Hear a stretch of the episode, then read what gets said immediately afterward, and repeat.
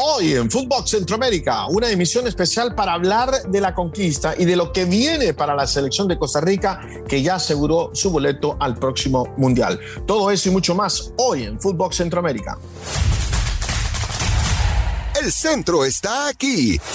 Footbox Centroamérica, un podcast de Footbox.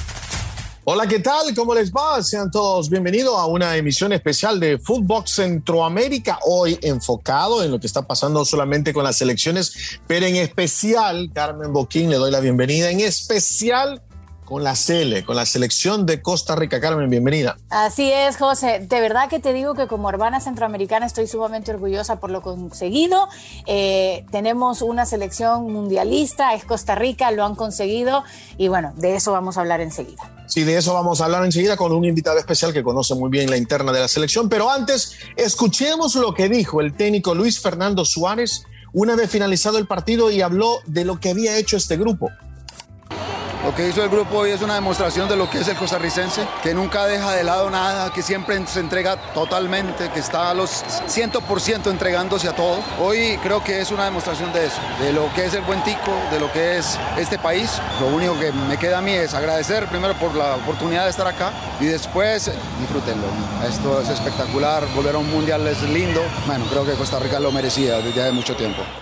Es un objetivo importantísimo para la carrera del técnico, de los jugadores, de una camada de jugadores que algunos decían que ya había terminado, con Brian Ruiz, Celso Borges y Keylor Navas.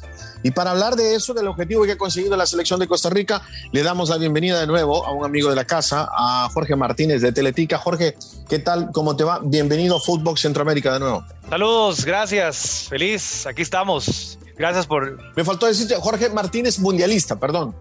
No, no, eh, pues eh, todo bien. Mundialistas, mundialistas somos todos, somos todos bienvenidos. Yo, sentir la alegría de ustedes porque Costa Rica ya clasificado, pues también eh, nos, llena, nos llena mucho.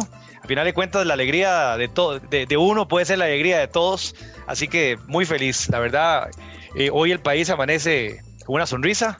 Eh, no fue fácil, la, la, factura siempre trae el sufrimiento, siempre la trae, pero decía Magic Johnson que ganar sufriendo siempre sabe más.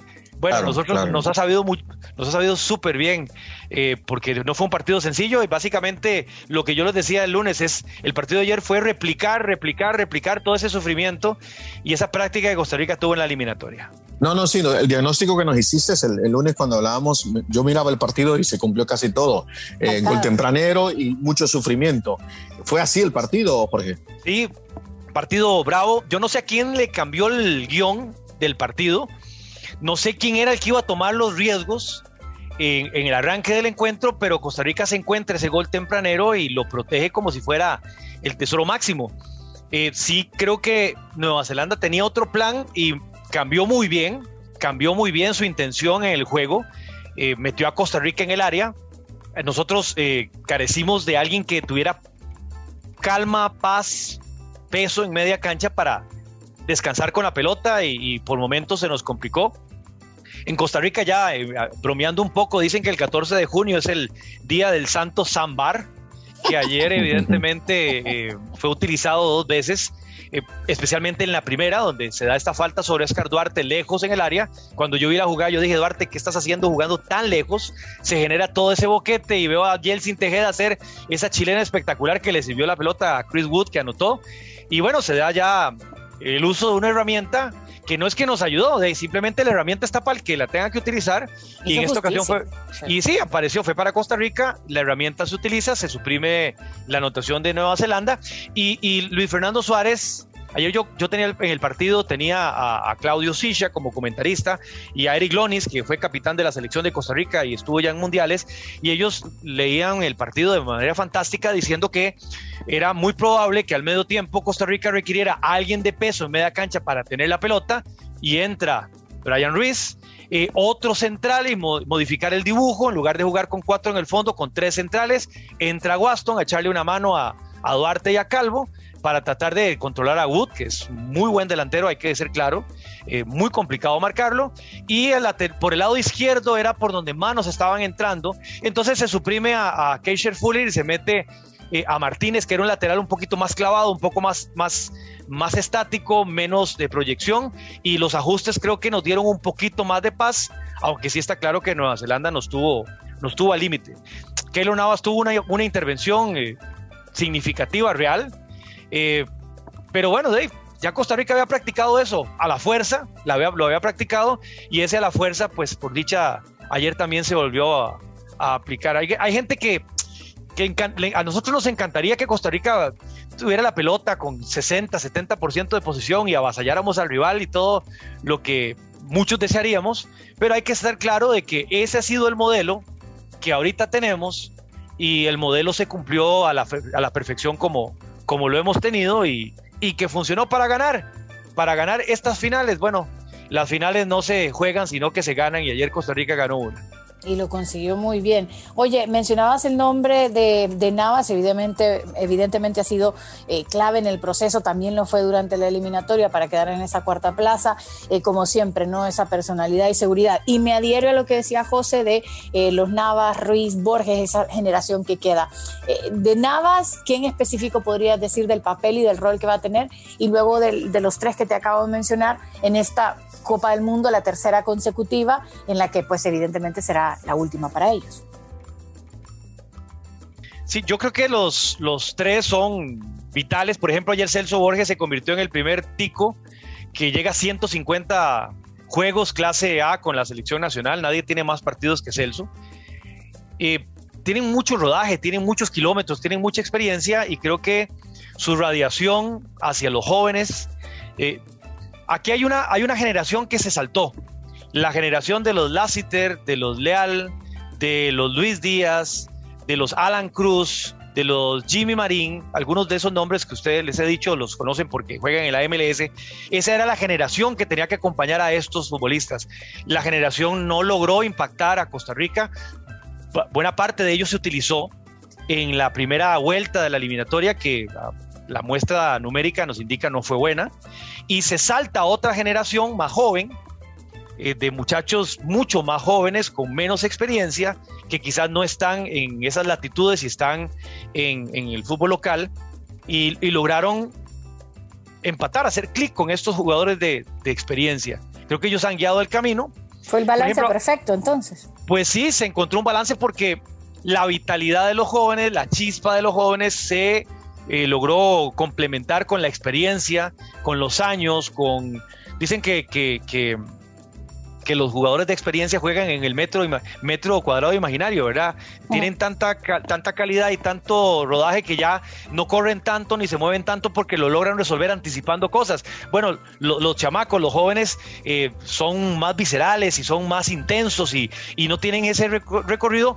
Bueno, yo, yo a veces digo que los jugadores de experiencia son como el joystick que va tratando de manipular a los otros y decirle, muchacho, no vaya tanto, quédese aquí, ahora sí, vaya, aprete, venga, hagamos bloque. Son como los que van generando instrucciones fuera y dentro de la cancha y creo que Keylor Navas... Eh, Brian Ruiz y Celso Borges cumplen con esa función. A mí me, llamó mucho la atención, no sé si ustedes lo vieron, que Keylor Navas ayer bailaba, saltaba, estaba feliz, estaba muy efusivo.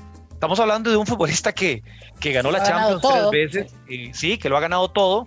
Eh, y eso es una muestra inequívoca de que siente la camiseta. Otro detalle que yo no quiero dejar pasar y que ayer yo incluso... ¿Pero se había puesto en duda alguna vez que siente la camiseta?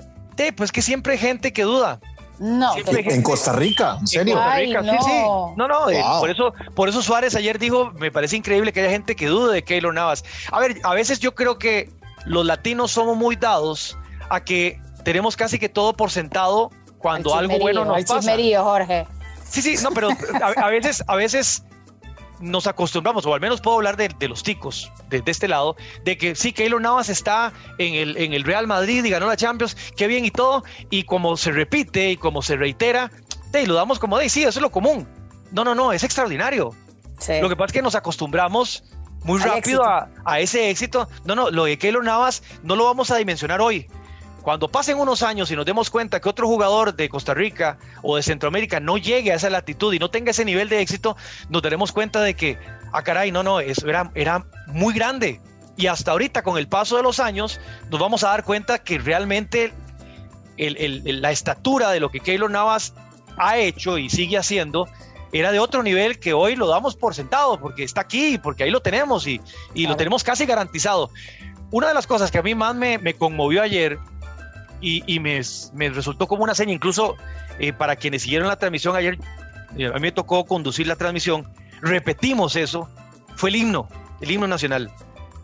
Yo no sé si ustedes lo vieron, pero con la, las ganas con la que cantaron los muchachos ayer el himno de Costa Rica, yo no lo había visto en años. Jorge, ¿sabes qué me gustaría saber a mí? ¿Qué les habrá dicho el profesor Suárez antes de salir a la cancha? Porque lo del himno creo que sí lo vimos, pero lo que no nos enteraremos aún es qué pasó antes, porque salieron a comerse el partido. ¿eh? Vos sabés que yo creo que es un poco todo este viaje bonito de hasta el último minuto. Por ejemplo, cuando ellos vinieron a jugar el partido contra Canadá, Nunca en la vida habíamos tenido una recepción de selección como la que se dio aquí afuera en el Estadio Nacional. La oficina que yo tengo, la ventana da al Estadio Nacional, por dicha, tengo ese, como, como, como decimos bromeando aquí en Costa Rica, tengo vista al mar, tengo el Estadio Nacional aquí de frente. Eh, y la verdad, el recibimiento de la afición, esa comunión que se dio con este tema de hasta el último minuto, eh, fue un respaldo de todo el país, de todo el país unido, eh, todo el país con ellos. Yo sé que la federación generó toda esta dinámica. Por ejemplo, sé que antes de jugar contra Canadá en el camerino les proyectaron un video con sus familiares, con sus hijos, con sus madres, eh, tocando la fibra, tocando la emoción. Y creo que la federación continuó haciendo todo eso. Eh, aquí se hicieron campañas, se firmaron una bandera gigantesca, la firmaron cualquier cantidad de, aficionados y se, esa bandera viajó hasta, hasta Qatar, creo que estaba en el camerino. Entonces, aparte de que el señor Suárez habrá dicho sus cosas, hubo todo una, un aparato funcionando, una maquinaria funcionando para, para inyectar a los jugadores, para estimularles la fibra, eh, para tratar de, eh, que el ánimo estuviera siempre a tope y creo que el, cierre de toda esa muestra de emotividad y, de sensaciones que se ha tratado de inyectar en ellos quedó evidenciada cuando cantaron el, himno de Costa Rica, que a mí realmente me conmovió ver la fuerza, los ojos cerrados. Eh, entonces, yo, yo decía ayer en la transmisión, cortemos ya después del himno. Cualquier Vamos a la pausa. Cualquier tico debería sentirse orgulloso de ser tico si lo muestra como lo mostraron los jugadores. El partido no importa si hubiéramos ganado o perdido. Así es como deberíamos los costarricenses sentir nuestra camiseta, nuestro escudo, nuestra bandera. Te estoy hablando cosas muy propias nuestras y, que, que, me haya ido por esa ruta, pero también es parte de la convicción que tenía ese grupo de que fuese, cualquier, fuese cual fuese el resultado que se iba a dar, ya desde el himno ellos estaban a morir, la actitud estaba así. Yo recuerdo un equipo del Salvador que vino una vez en el año 97 a jugar al Saprissa contra Costa Rica, Costa Rica con Medford, con Chope, con La Bala Gómez, con un equipo, con Wilmer López, con Walter Centeno, con Mauricio Solís, con Luis Marín, equipazo de Costa Rica. Y desde el himno, yo dije, ese equipo de Salvador no va a perder aquí. Y no perdió. Ese partido quedó 0 a 0 y nos eliminaron. Ese día quedamos eliminados porque desde el himno se notaba que ese equipo salvadoreño, que era el equipo de Cienfuegos y de, Díaz jugadores, de Díaz Arce, ese equipo no iba a perder, se les notaba que venían a una batalla. Bueno, un poco eso que yo vi en el 97 lo vi ayer en el 2022 en Qatar, cuando esa, esa expresividad y esa fuerza eh, de los jugadores cantando el himno presagiaba, creería yo, que iban dispuestos a la batalla y la batalla la libraron. Ah, Jorge, se nos está, está, muy buena la plática, pero se nos está terminando el tiempo. Perdón, sí. No, tranquilo. Eh, muy interesante lo que no, no, muy interesante lo que me decís. Eh, simplemente se consigue el objetivo, se va al mundial ¿Y ahora qué? De aquí a noviembre, cuando tenga que salir la selección rumbo a Qatar, ¿y ahora qué? Bueno, ese ahora qué tendrá supuestamente un par de estaciones para la selección en septiembre, o sea, un par de amistosos. ¿Contra quién? No sabemos. Yo no sé si podremos elegir a alguien que se parezca a quienes jugaremos o alguien que juegue contra alguien parecido a nosotros nos va a elegir, posiblemente la segunda. Ojalá que quien nos elija se parezca a quien va a enfrentar, no sé, imagínate Polonia, que podría tener un sistema de operación tan parecido a Alemania que diga, bueno, quiero jugar contra ustedes porque juego contra alguien de CONCACAF, nos vendría de maravilla.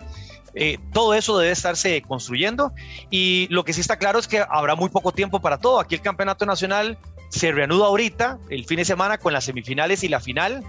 Termina por ahí del 5 o 6 de julio y 15 días después arranca el otro campeonato y ese campeonato va a ir terminando el 6 de noviembre, 5 o 6 de noviembre y lo que quedarían son 20 días para estar ya en Qatar y jugar el Mundial. Entonces, se ha estrechado mucho eh, las posibilidades, los tiempos. Vamos a ver si hay algún espacio para microciclos, lo dudo, porque el campeonato va a, gas pegado, como decimos acá en Costa Rica. Y bueno, los, los partidos de septiembre serán los que dictaminen y el rendimiento de los jugadores en los distintos torneos donde estén para ver quién se puede subir a una lista que por lo menos, al menos hoy pareciera está muy armada. Eh, ¿En esa lista puede haber sorpresas de aquí a noviembre? Eh, no sé, José.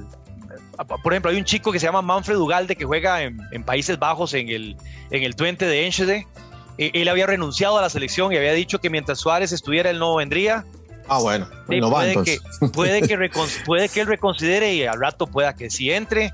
Eh, pero bueno, ahí está Anthony Contreras, que lo que puede cambiar es que algunos jugadores eh, modifiquen su domicilio y se salgan a jugar a otro lugar.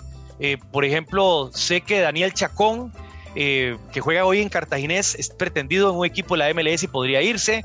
Sé que Anthony Contreras lo pretenden en algunos clubes. Sé que, por ejemplo, ayer el Nottingham Forest me decían, estaba observando al chico Jewison Bennett, que por cierto, Bennett está cumpliendo hoy, miércoles, 18 años. Hoy vendrá a Costa Rica a, sacar su cédula de identidad, imagínate. Eh, parece que este equipo lo estaba siguiendo. Entonces creo que de aquí a allá, algunos jugadores habrán cambiado su, domicilio de, de juego. No sé si la lista podrá abrirse para alguien más está complicado. El torneo local va a dictaminar mucho. Si alguien entra, será del torneo local. Que esté afuera, no sé si habrá alguien que, está haciendo algo diferente.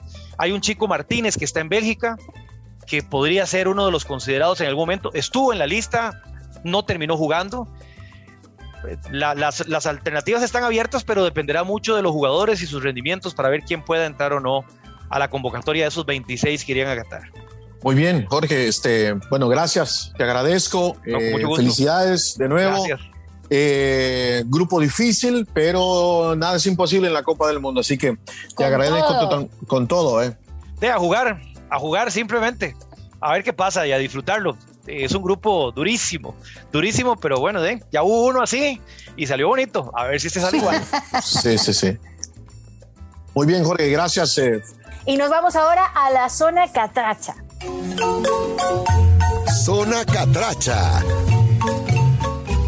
Bueno, con la novedad de que Honduras consiguió una sorpresiva, importante victoria en el tercer partido de la Nations League en casa frente a Canadá. Eso sí, no podemos dejar eh, a un lado la condición del terreno de juego, con lluvia a lo largo de todo el partido, eh, mucha queja por parte de los jugadores de Canadá. Evidentemente no estaba en las condiciones, no debería ser así, pero bueno, eh, consigue la victoria. Lo novedoso de todo ha sido que ayer se presentó a Diego Martín Vázquez como el nuevo técnico de Municipal, quedó subcampeón frente a Comunicaciones en el torneo de Guatemala.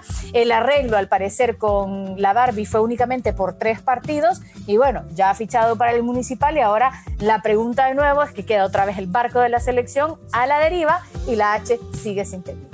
Increíble, increíble. O sea, lo buscaron solo para tres partidos nada más. O sea, ahora empieza otra vez otra búsqueda.